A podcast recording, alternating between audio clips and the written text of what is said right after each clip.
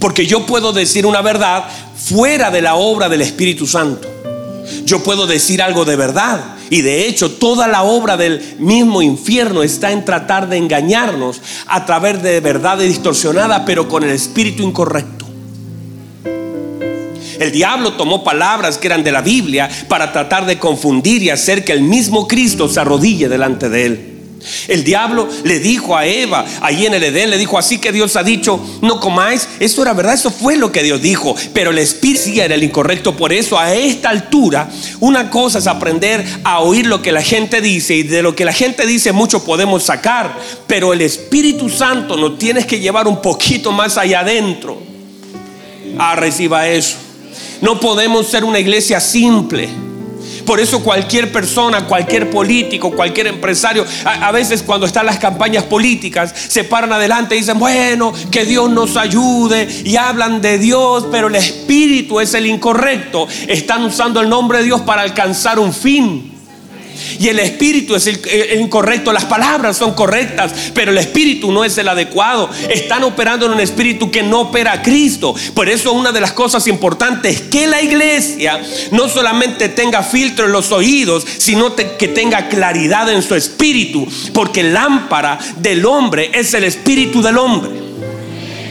Y debemos entonces no solamente oír lo que se dice, sino qué hay detrás de lo que se está diciendo. Es una verdad lo que se dice. Mire lo que decía esta muchacha. Decía, oigan a estos hombres que son varones que anuncian el Evangelio del Dios Altísimo. No lo estaba diciendo mal. Era, mire, parecía una buena publicidad, pero no lo era. El espíritu era el incorrecto. Y una de las cosas importantes de la iglesia que opera en la roca, en el fundamento de Cristo es aprender a discernir el espíritu que hay detrás de todas las cosas que se dicen. Porque hay un espíritu, el agua, lo que fluye de aquí, el río que está corriendo dentro de mí sale por la boca, pero hay un espíritu que gobierna y hay muchas cosas que nosotros decimos bien con un espíritu incorrecto. Por eso el Señor le dijo a sus discípulos, ellos dijeron algo, ay Señor, no te están recibiendo. Mira esta gente que es mala. ¿Quieres que hagamos descender fuego del cielo para que consuma todas estas ciudades? Y el Señor le dijo, yo no sé de qué espíritu sois. Porque ese no es mi espíritu. Entiéndase por favor que a esta altura tendremos que pedirle al Espíritu Santo que nos dé luz a niveles espirituales, no a niveles naturales, porque lo natural era bueno, pero lo espiritual era malo. No sé si hay alguien acá que me pueda entender. Y por eso ahora la iglesia no puede operar en un espíritu común, en un espíritu donde la gente, por eso la iglesia no es un club social, no es un grupo de buenos amigos, no operamos acá la iglesia del Señor Jesucristo, es baluarte de la verdad y de la justicia. Es el, no sé si alguien entienda, es la obra de Cristo, es el cuerpo, está la cabeza arriba, pero el cuerpo está en la tierra y el cuerpo está creciendo y el cuerpo está siendo formado hasta el día de Jesucristo. Y hay todo un mover espiritual formando el cuerpo de Cristo. Estamos siendo tocados, estamos siendo formados. Es como juntar un poquito de tierra y de pronto también la presión te forma. Porque para poder formar algo necesitas meterle un poco de presión. Estamos metiéndonos al molde y cuando nos salimos del molde, la mano del Señor nos vuelve a meter al molde. No nos permite salir del molde. Estamos siendo formados, estamos siendo pegado y cada vez que te presionas queda más unido. Se sabe que estamos siendo formados porque hay presión. Se sabe que estamos siendo formados porque hay unión.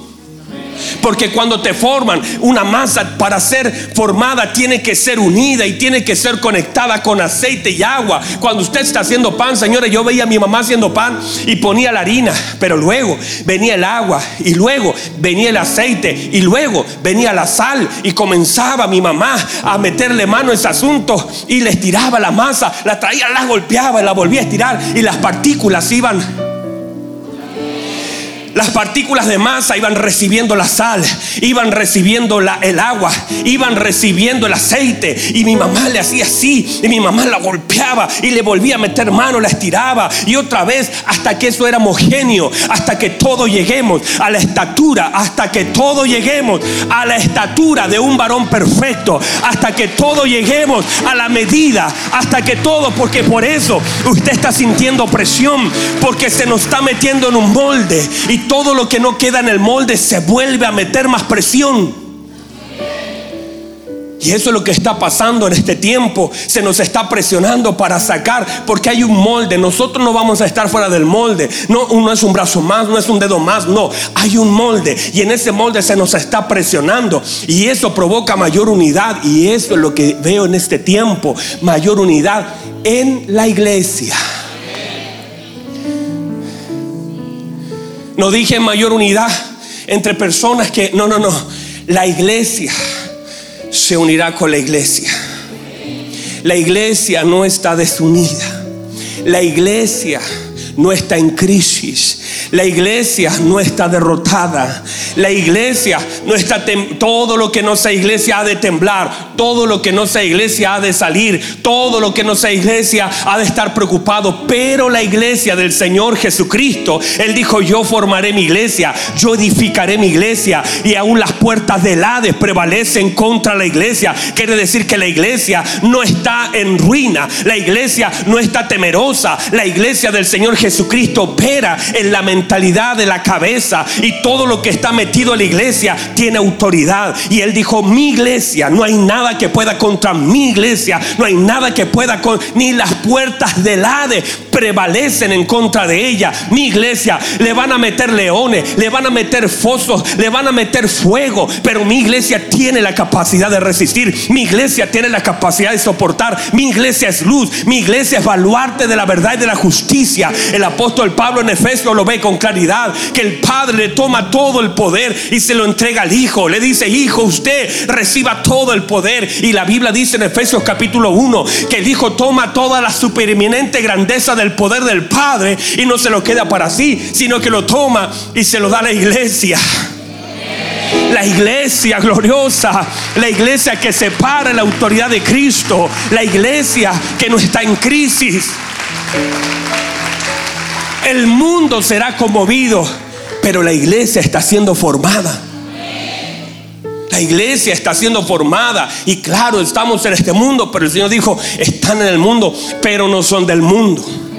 Estamos aquí, pero no somos de acá. Por eso debemos operar en el entendimiento de qué es la iglesia, cómo opera la iglesia, cuál es la asignación de la iglesia, cuál es la autoridad de la iglesia, cuál es la labor de la iglesia, cuál es la posición de la iglesia, cuáles son las armas de la iglesia, cuál es el vestido de la iglesia. Todas esas cosas que en la medida que tengamos luz, vamos a pararnos en la posición que Cristo nos dio. No sé si hay alguien acá pero todo eso nos lleva a entender cuál es nuestra posición. Por eso la iglesia debe ser guiada. Y por eso no podemos pensar que esto vamos a decir, ah, bueno, es que mira cómo me habla, mira que me habla lindo, mira lo que me está diciendo, porque la gente se guía por eso. No, si mira, eh, eh, mira lo que dice, mira cómo habla. Pero un hombre de Dios no, es, no, no está poniendo su oído en lo que está saliendo de la boca, está poniendo su ojo espiritual en el espíritu que está hablando. Y es allí donde la iglesia tiene que comenzar a operar en niveles espirituales. Es donde debemos decir, ah Señor, dame luz para poder ver, porque hay personas que me están sonriendo. Zambalad y Tobía le estaban diciendo a Nehemías, venga a comer con nosotros, mire, tenemos todo preparado. Pero el Espíritu de Dios le había dado claridad sobre esos demonios que se había levantado. No vas a ir a comer con ellos, no te vas a sentar con ellos, porque hay una trampa detrás de lo que están haciendo. No vayas con ellos. Y Nehemías mandaba excusa al protocolar, lo siento, no puedo ir a comer, tengo una obra que hacer, porque sabía que detrás de su invitación había peligro. Llega el momento donde la iglesia tendrá que salir de una mente natural, operar como el mundo opera. No podemos ser inocentes, no podemos ser niños. Tenemos que profundizar, saber que hay un momento donde uno tiene que decir, no, no voy a participar, no lo voy a hacer, porque hay un espíritu detrás de cada cosa. Hay una obra de Dios o del diablo y uno tendrá que discernir dónde está parado, dónde debo estar, lo que tengo que hacer y lo que no tengo que hacer, no por lo que las oportunidades que me dan, sino por la guía del Espíritu Santo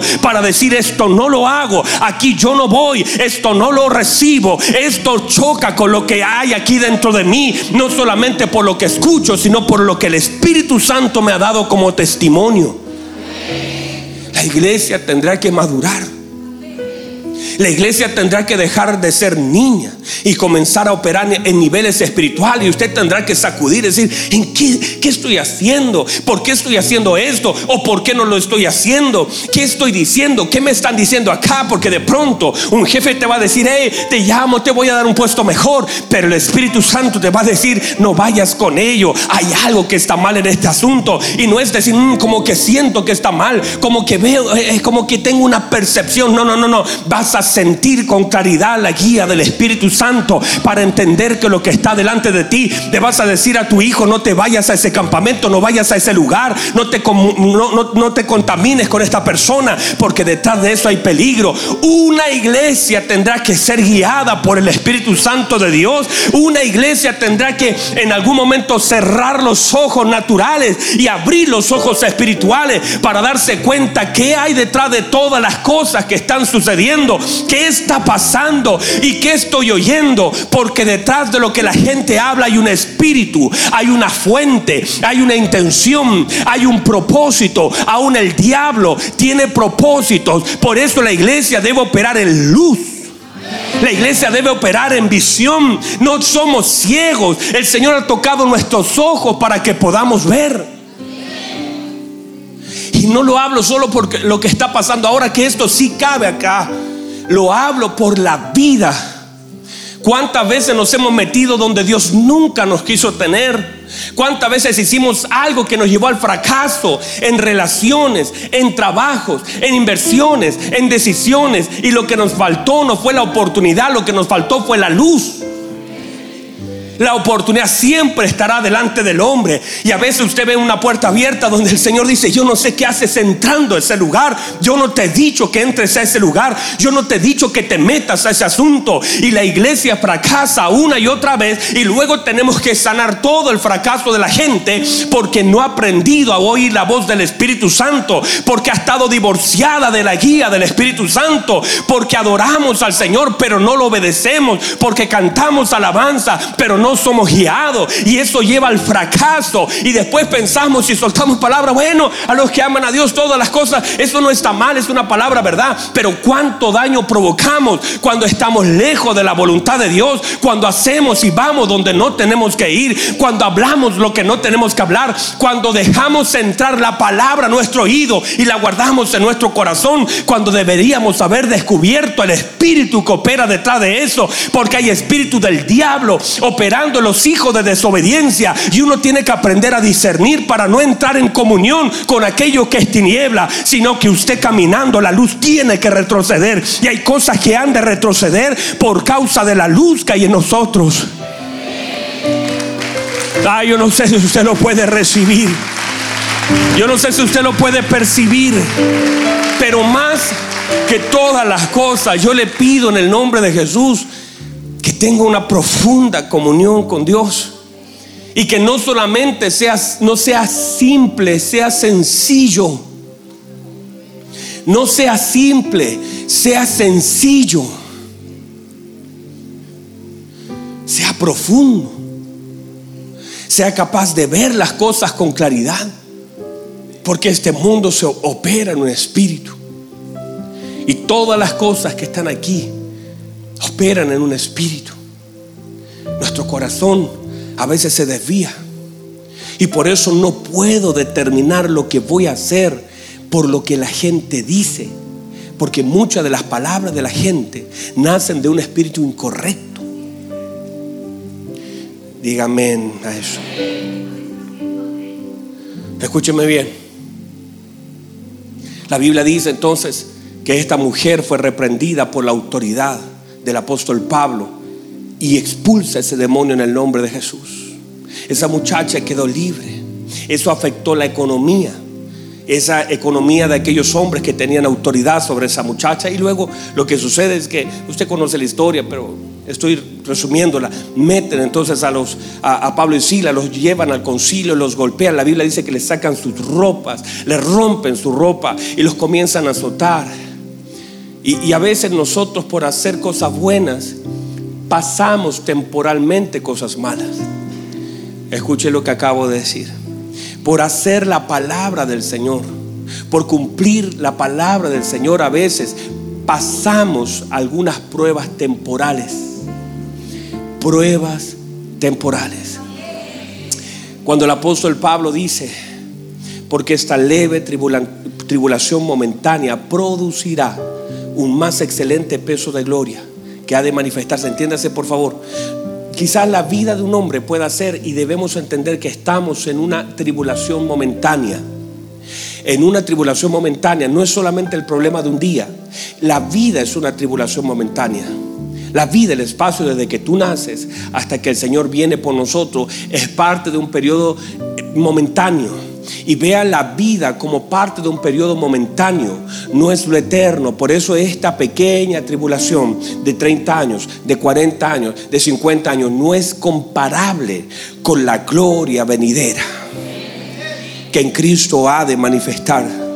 Entiéndase por favor que por eso nuestros ojos no pueden estar aquí, nuestros ojos están allá. No tengo problema con lo que usted pueda tener acá y disfrútelo y dele gracias al Señor porque todo lo bueno que podemos vivir lo recibimos por gracia del Señor, pero no establecer nuestra mirada acá. Nuestra mirada debe estar en lo eterno, allí. Por eso el Señor vino a decirnos, no hagan tesoros acá, porque acá la polilla, aquí todas las cosas se pierden, hagan tesoros en los cielos. Enfóquense allá, allá. El Señor nos cambió la mirada. Dígame a eso. Entonces, entonces, la Biblia dice que los golpearon, los golpearon y los tomaron, los metieron a la cárcel. Pero en la cárcel, usted sabe lo que usted sabe dónde vamos, ¿verdad?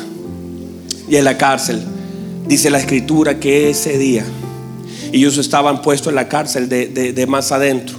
Sus pies estaban en el cepo, estaban agarrados, sus espaldas estaban rotas y en medio de eso estaba, la Biblia dice, y llegada a la medianoche. Quiere decir, estaba llegando ya al final de un día.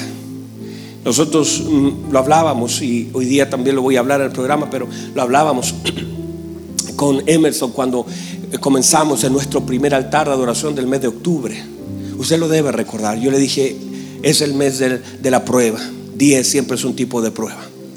El 10 siempre será un tipo de prueba. Diez vírgenes fueron probadas para esperar. Eleazar dijo, dijo esto, la mujer que alimenta mis diez camellos que le dé agua a mis 10 camellos. Eh, Daniel dijo, eh, póngame a prueba 10 días, porque el 10 siempre es un tipo de prueba. El diezmo es un tipo de prueba. Todo lo que es 10 es un tipo de prueba. Y, y, cuando entramos al mes 10, oramos y dijimos, este es un mes y es un mes de prueba. Y no estábamos tan perdidos en eso el Señor nos llevó y oramos a pesar de que estemos en prueba. De hecho, tú te parece por esa oración, a pesar de que estemos en prueba, que nuestras convicciones estén firmes. A pesar de que se levante prueba este mes, que estemos firmes. Y vaya, hermano, ha sido un mes de prueba, pero estamos llegando al final del día 10. Estamos llegando al final del día 10. Ahora, escúcheme por favor. Las heridas del apóstol Pablo pasaron de medianoche al nuevo día no cambiaron. Las mismas heridas. Lo que provocó fue lo que hicieron en el periodo de la prueba. Lo que hace el cambio, quizás las heridas se van a mantener ahí, quizás algunas cosas van a pasar de un día para otro con nosotros, pero lo que debe cambiar en nuestro entendimiento, lo que yo tengo que hacer en el día, no lo que el día hace en mí, sino lo que yo hago en el día. Reciba eso no es lo que el día provoca en mí, sino lo que yo provoco en el día. No es lo que la vida provoca en mí, es lo que yo provoco la vida. No es lo que la gente hace en mí, es lo que yo hago en la gente. No es lo que le hicieron al Señor, sino lo que el Señor hizo a la gente. No, no sé si alguien me está entendiendo. No es que, ay, usted puede decir, ay, pastor, este día fue terrible. No importa lo que el día hizo en ti, es lo que tú harás en el día. No es lo que el día te aflija, es cuánto tú te gozas en el día que el Señor te ha dado y cuánto tú bendices, porque el Señor dice, este es el día que ha hecho el Señor. Este es el día que ha hecho el Señor. Yo me alegraré y yo me gozaré en el Dios de mi salvación. Entiéndase, Él hizo el día. Ahora vendrán algunos conflictos durante el día, pero el día lo hizo el Señor. El día no lo hicieron los problemas, el día no lo hizo el enemigo, el día no lo hizo el diablo. Este es el día que hizo el Señor. Ahora yo, ¿qué debo hacer en el día que hizo el Señor? Independiente de lo que pase en el día que hizo el Señor yo me voy a alegrar y yo me voy a gozar, porque no me determino por lo que pasa en el día, sino que yo determino lo que haré en el día. O sea, yo, no sé si alguien, yo no voy a determinar mi vida por las cosas malas del día. Yo voy a determinar mi vida por lo que el Señor me ha dado en este día. Y si yo puedo, me voy a alegrar. Mira lo que dice el salmista. Yo me alegraré y yo me gozaré porque es el día que ha hecho el Señor. Entonces, independiente de lo que pase en el día, es lo que yo haga en el día. Porque yo no me determino por lo que pasa durante el día, yo determino mi día por lo que yo hago en ese día. No sé si me explico. Ah, usted le puede, haber tenido un día terrible, hermanos. Usted puede haber tenido un, como el apóstol Pablo, un día, hermano, de golpe, de acusaciones, donde tus vestidos fueron rasgados. Pero el apóstol Pablo, como dice ya, eso fue lo que pasó en el día, pero este es el día del Señor. Yo no voy a determinar por, por las heridas cómo voy a cerrar este día. No voy a determinar por mis vestidos que están todos rotos. Yo no voy a determinar mi vida por lo que pasó en el día. Yo decido cómo voy a cerrar este día. Y yo lo voy a cerrar orando. Y yo lo voy a cerrar adorando. Hay heridas que quizás no van a ser sanadas por la mano de Dios, pero Dios ocupará la mano de un hombre para tocar esas heridas, porque eso fue lo que pasó con el apóstol Pablo. Tenía heridas que no las sanó Dios, pero Dios se proveyó de un carcelero para sanar las heridas que estaban en sus espaldas. Ah, reciba eso. Y la Biblia dice entonces que ellos comenzaron. Dijeron, vamos a orar. Si oremos, no determinemos el día. Que este día no determine mi vida, yo determinaré mi día. Mi día no va a determinar mi vida. Yo voy a determinar ese día haciendo lo que tengo que hacer, a pesar de lo que he vivido, lo vamos a determinar. Y la Biblia dice que comenzaron a orar. Y mientras comenzaron a orar, porque ahí está, hablábamos con Emerson anoche, ahí está mientras oramos. No, no, es que cantaron y oraron, no, no, no. Es que oraron. La Biblia dice, ¿está alguno de vosotros alegres? Cante alabanza. Santiago dice eso. ¿Y está alguno de vosotros enfermos? Haga oración. Entonces ellos entendieron. Eso todavía no se escribía, pero ellos entendían estamos enfermos, hay algo aquí, hay cositas que no están bien, sentimos un poco de, enojo, sentimos dolor, sentimos... ¿Qué debemos hacer? ¿Qué dice Santiago? Haga oración, voy a hacer oración. Y después esa oración me va a sanar. Y después que te sano, Dios con la sanidad traerá la alegría. Y cuando esté alegre, voy a comenzar a cantar. Porque la expresión de cántico es una expresión de alegría. Así que vamos a hacerlo bien, Silas, vamos a orar. Y quizás que oraron, uno, yo, yo, le pido al Señor que me revele que oraron, pero, pero ellos oraron al Señor. Y mientras estaban orando, la mano del Señor vino sobre ellos. Mientras ellos estaban orando, la mano del Señor comenzó a tocar, no primero lo de afuera, sino lo de adentro. Porque la oración comienza a tocar lo de adentro. Lo de afuera todavía puede estar igual, pero Toda oración cambia primero lo de adentro. Escúcheme, toda oración primero cambia lo de adentro. Y si lo de adentro es cambiado, lo de afuera tiene que responder. Pero primero la oración cambia de adentro. Comienzo, comenzaron a orar y lo de adentro fue cambiado, fue tocado. Y luego dice que comenzaron y dijeron, vamos a cantar himnos. Vamos a cantar himnos, no vamos a cantar canción nueva, vamos a cantar. Vamos a cantar himnos. ¿Qué se canta en una cárcel, hermano? Usted tiene que ser bíblico. No, no, no, no me vaya a malinterpretar. Todo, todas las canciones adoran al Señor. Todo. Pero sin embargo ellos cantaron, es, es un término. La Biblia establece cantar con salmos, cantar alabanza nueva, cantar todo, todo, todo. Digo himno para molestarlos a algunos de ustedes. Pero ellos comenzaron a cantar himnos. Alexi, ¿qué canción cantaron? ¿Cuál es? A ver.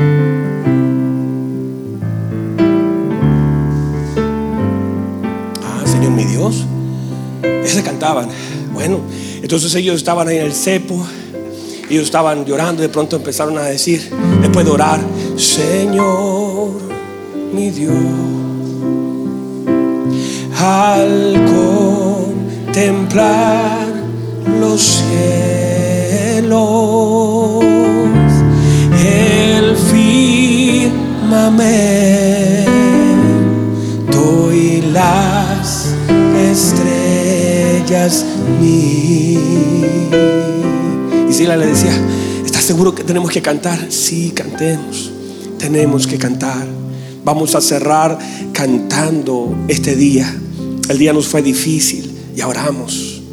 Pero ahora, Sila, tenemos que cantar y adorar al Señor. Y mientras ellos cantaban, los presos oían. Dios abrió el oído de los presos. Es la medianoche.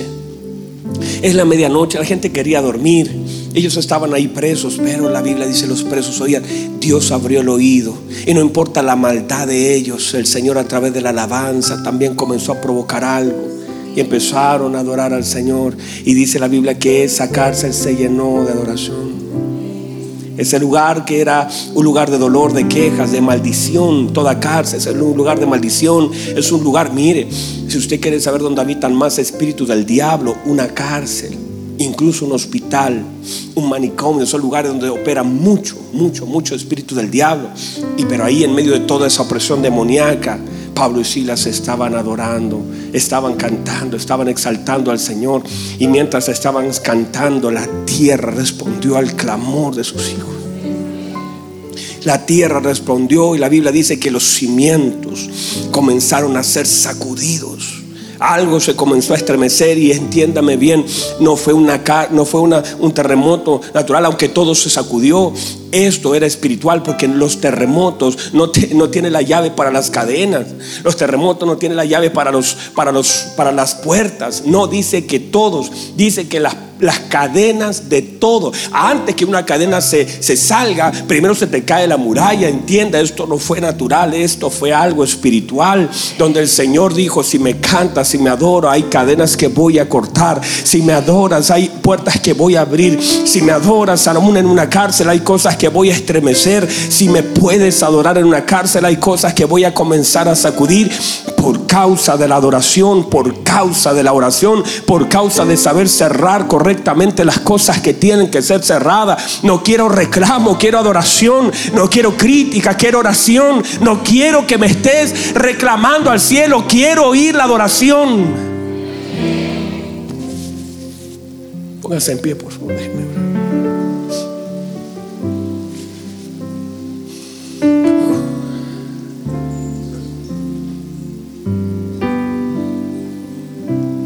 Y la Biblia dice entonces que todo estaba siendo sacudido. Pero nadie se movió.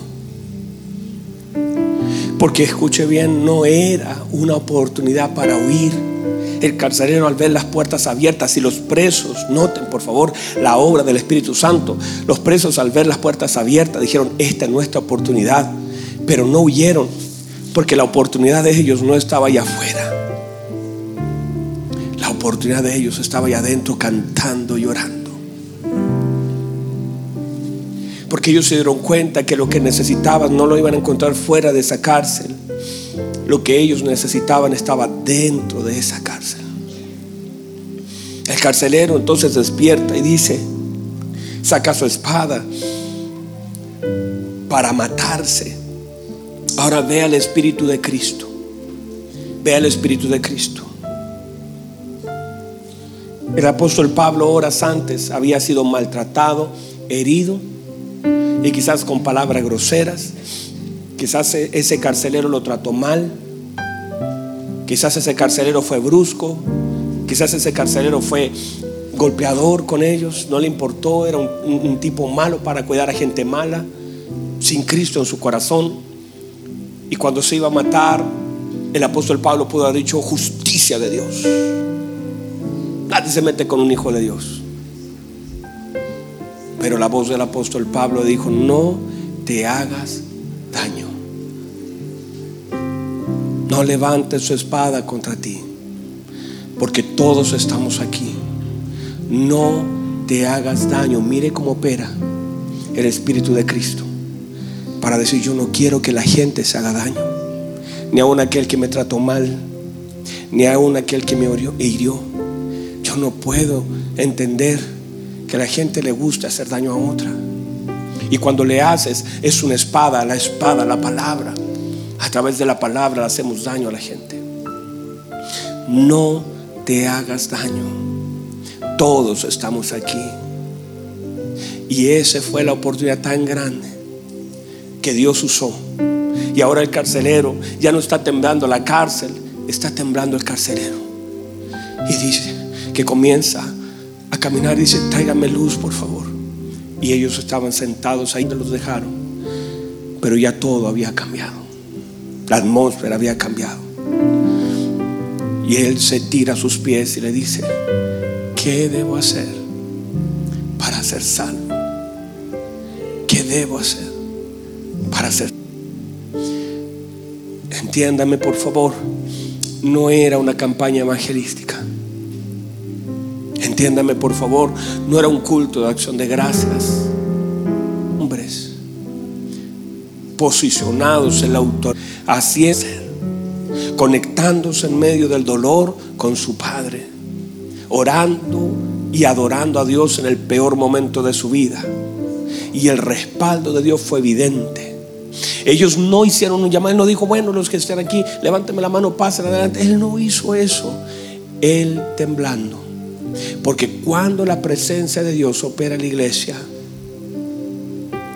cuando el poder de Dios opera en su iglesia, hay gente que comenzará por el miedo, por el temor, por la manifestación de la gloria, lo que sea, comenzarán a acercarse a donde estamos nosotros.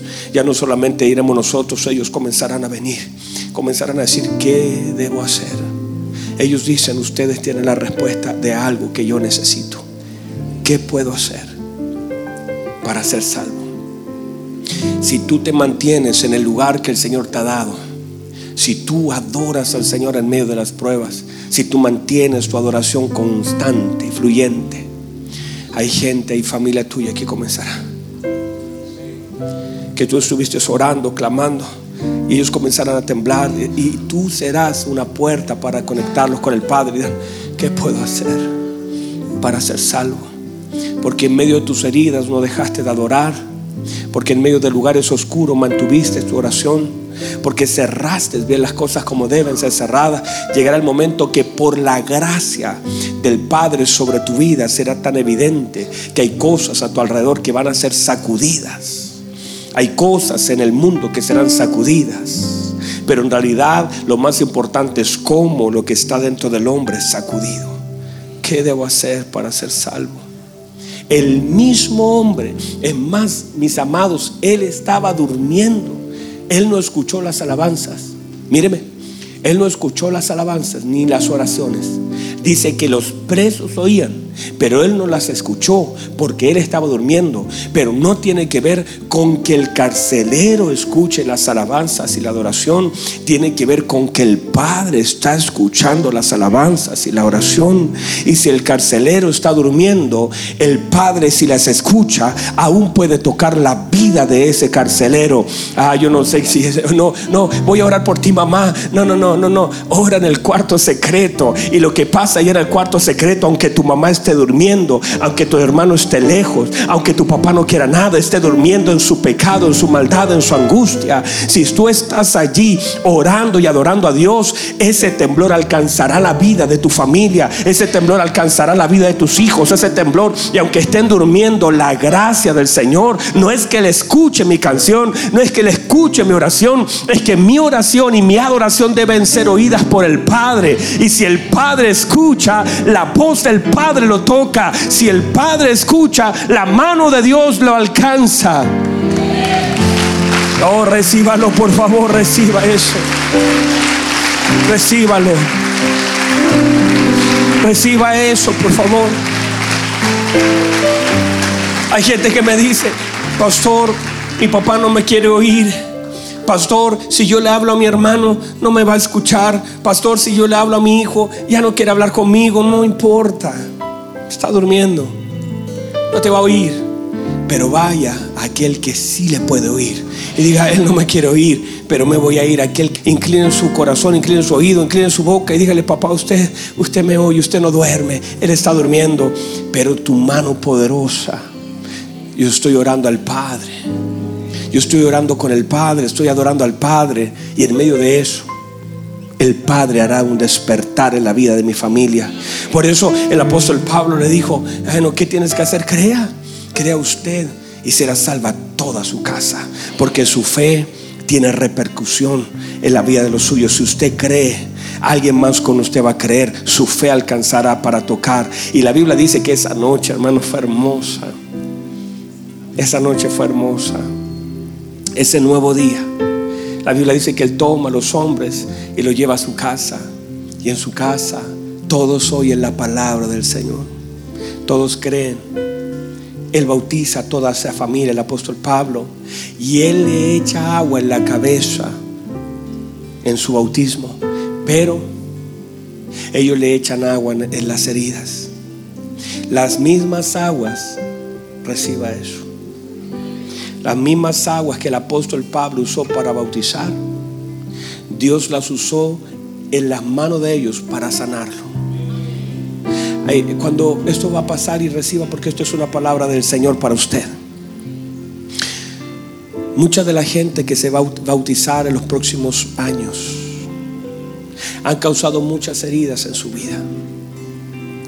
Pero cuando el agua llega a la cabeza de aquellos que te dañaron, Dios usará esa misma agua que, que bautizó y que le dio nueva vida para, para poder sanar algunas heridas que están en ti. O sea, el bautismo de los tuyos también será la sanidad de tu vida. Ahora reciba eso. Eso salió del Espíritu. Muchos de aquellos, ay pastor, mi familia ya fue bautizada cuando chico, no, esto es aceite.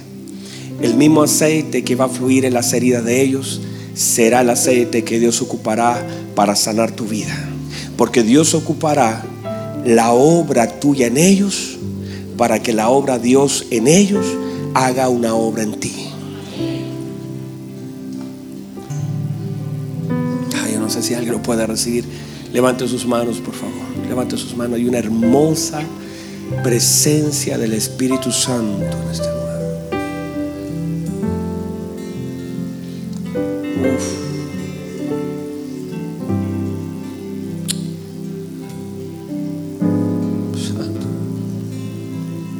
lugar. Vamos a ir, dígale, dígale, háblale al Padre, háblale al Padre, háblale al Padre. Dile, papá, papá, mi hermano no me quiere oír. Papá, mi papá mi, mamá no me quiere oír, papá, mi, mi, tío no me quiere oír, mi jefe no me quiere oír, me dice que soy fanático, me dice que, que, yo no debería predicar. Hay gente que me dice, no escuches esa música tan fuerte, no importa.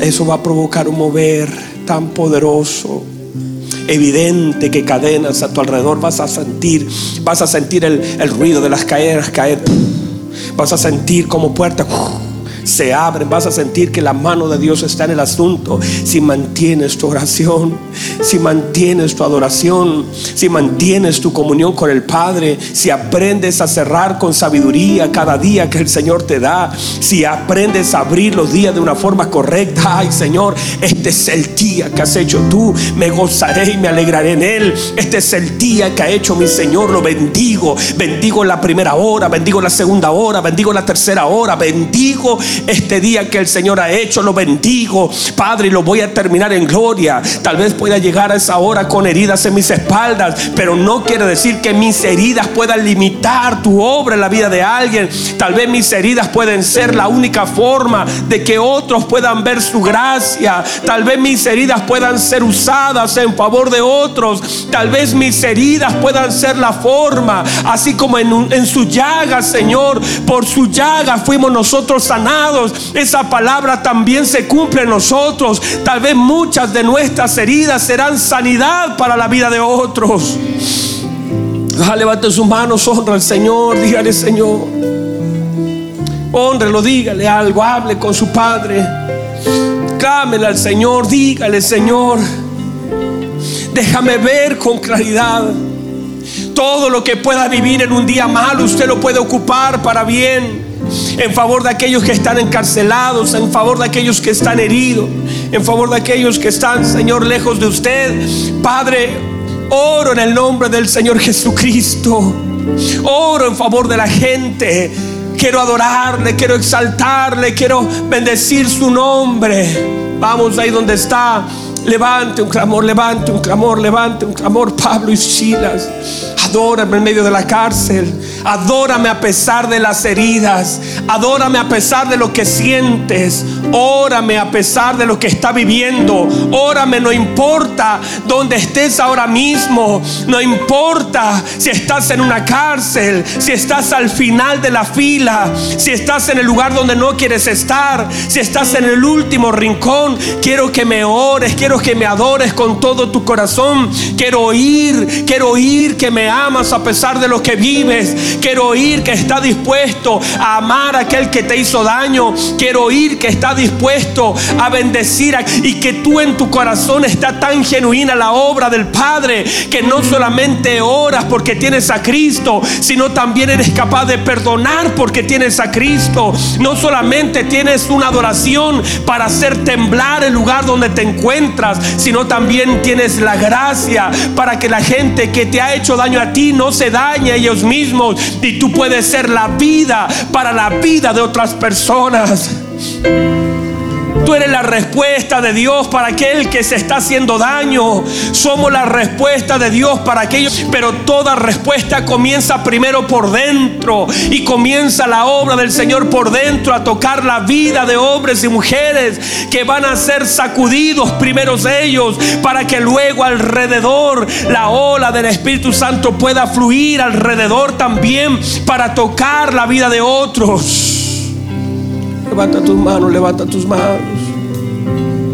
Cuán grande es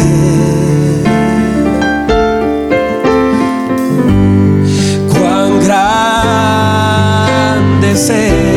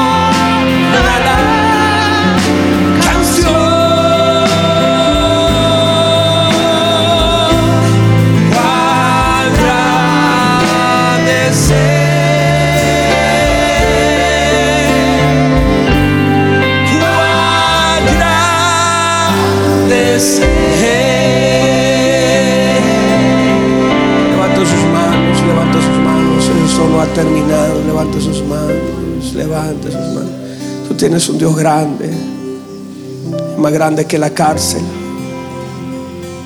Más grande que esos cepos. Más grande. No se te vaya a olvidar el Dios grande que tienes. Ese río que fluye dentro de ti. No vayas a buscar afuera lo que el Señor ha depositado dentro. Ahí están las piedras. Sácala de la roca, sácala de la revelación de Cristo. Todo gigante se puede caer en el nombre de Jesús. Porque ese gigante no es más grande que tu Señor. Esa montaña no es más grande que tu Señor. Esa enfermedad no es más grande que tu Señor.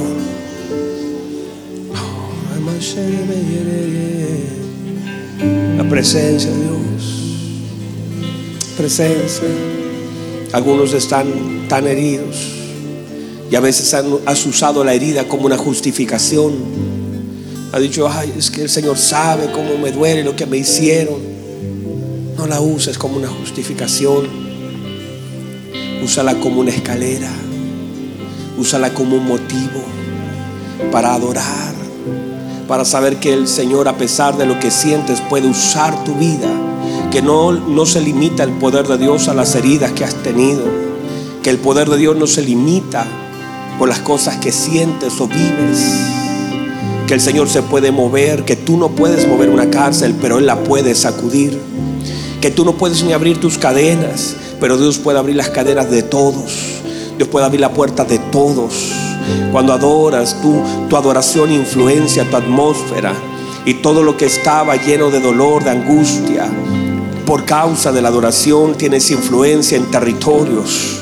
Comienzas, lo primero eres tú, te llenas, tu oración te llena a ti, pero luego tu adoración alcanza la vida de otros, porque tu vida es una influencia, es una, es, es una secuencia de lo que Dios hace en ti, lo hace también en la vida de otros.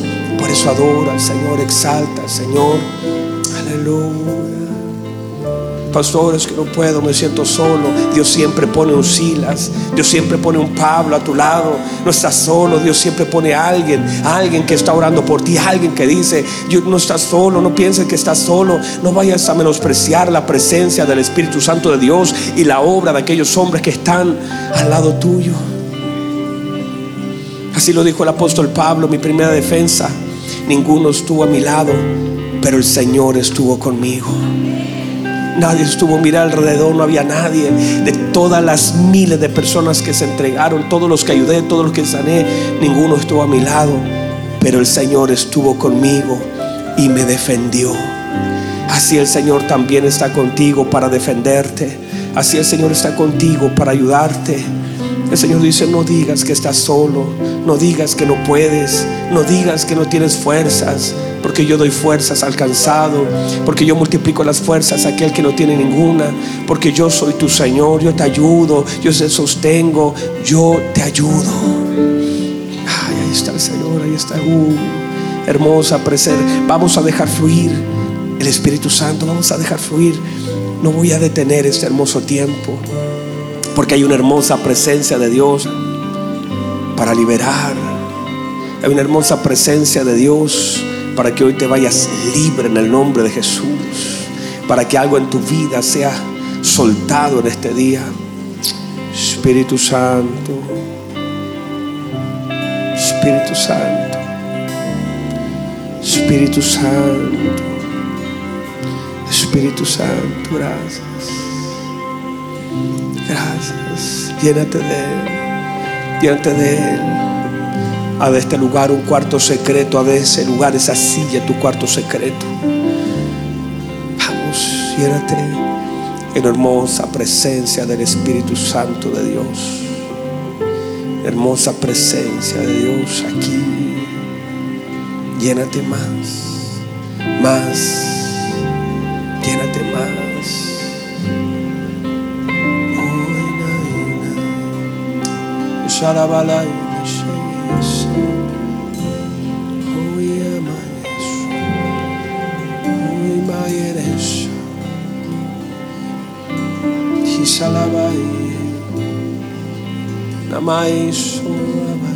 Llénate, Llénate.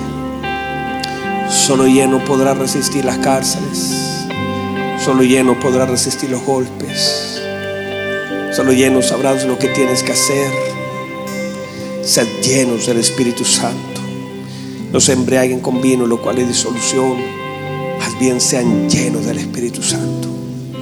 Vamos, vamos, vamos, vamos. Y tal vez tú dices, pastor, ¿cómo me cuesta? ¿Qué tal si me dejas orar contigo? ¿Qué tal si me dejas orar contigo?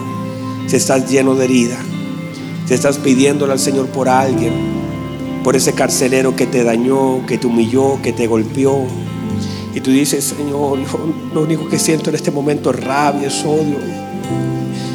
Pero necesito la obra del Espíritu Santo porque Dios quiere alcanzar a ese hombre, aún aquel hombre que te ha dañado, aún aquella, aquella persona que te ha herido. Y tal vez no puedes solo, no puedes sola. Pero el Señor dice, yo te ayudo. No vayas a pensar que estás solo. Yo te ayudo. Permítame orar por algunos de ustedes. Si usted dice, pastor, yo quisiera pasar al altar a orar que en medio de mi cárcel Dios pueda hacer algo, que en medio de mi dolor Dios pueda mover algo, que en medio de este día que ha sido difícil, este mes ha sido terrible para mí, Dios pueda hacer algo. ¿Por qué no le permites al Espíritu Santo que provoque algo? Si estás allí, pasa a este lugar, déjame, déjame cantar contigo, déjame orar contigo. Si estás con tantas heridas en tu corazón, si estás pidiendo por alguien y tú dices, todavía no veo nada, pero creo que Dios me ayudará a ver. Si estás, ves que está todo cerrado delante de ti. Si ves que está todo, que tus manos están atadas. Si ves, tal vez, que tus pies están atados, no puedes caminar.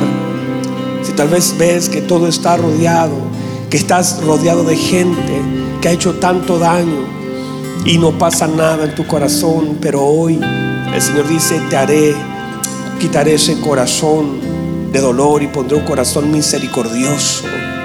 Vamos, hay alguien acá que me permita. Si tú, es más, si tú sientes y dices, pastor, estoy en el lugar, pero no siento nada. Necesito de la presencia del Espíritu Santo. Necesito que Dios toque mi corazón. Necesito llenarme. Necesito orar con mi papá. Necesito ir al lugar correcto. Pasa este lugar. Para ti en este día. Vamos, por favor, ayúdenme a orar, iglesia, iglesia, iglesia, ayúdenme a orar. Porque ellos son sus hermanos. Tal vez usted está en libertad, usted está bien, usted está lleno del Espíritu Santo pero ellos han reconocido su debilidad, han reconocido que no pueden seguir solos, han reconocido que les cuesta mucho, han reconocido, por favor ayúdenme a orar por ellos, por sus hermanos.